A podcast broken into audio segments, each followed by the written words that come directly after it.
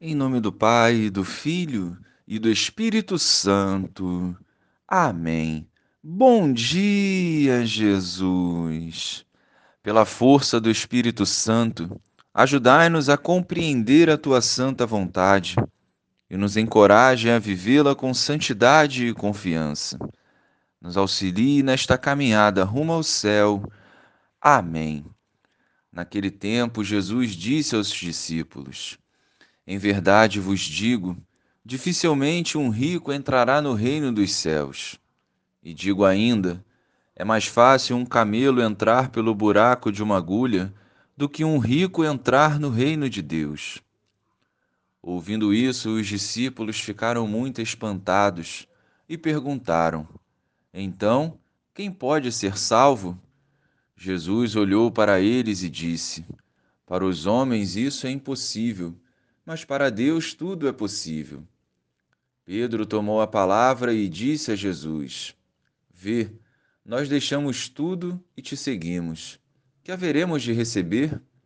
Jesus respondeu: Em verdade vos digo, quando o mundo for renovado e o Filho do Homem se sentar no trono de sua glória, também vós que me seguistes, havereis de sentar-vos em doze tronos para julgar as doze tribos de Israel. E todo aquele que tiver deixado casas, irmãos, irmãs, pai, mãe, filhos, campos, por causa do meu nome, receberá cem vezes mais, e terá como herança a vida eterna.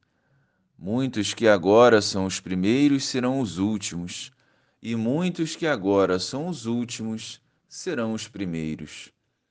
Louvado seja o nosso Senhor Jesus Cristo, para sempre seja louvado. Para alcançarmos a vida eterna, precisamos viver concretamente a vontade de Deus. E o primeiro passo para materializá-la é viver a santidade, cultivando uma vida de oração e serviço por amor a Deus. A renúncia ao pecado e o despojamento também são fundamentais para correspondermos a esse chamado do Senhor. Humanamente sabemos que a salvação é impossível, mas pela graça de Deus se torna possível. E uma das barreiras que impedem o homem de viver a vontade de Deus é o apego aos dinheiro e aos bens materiais.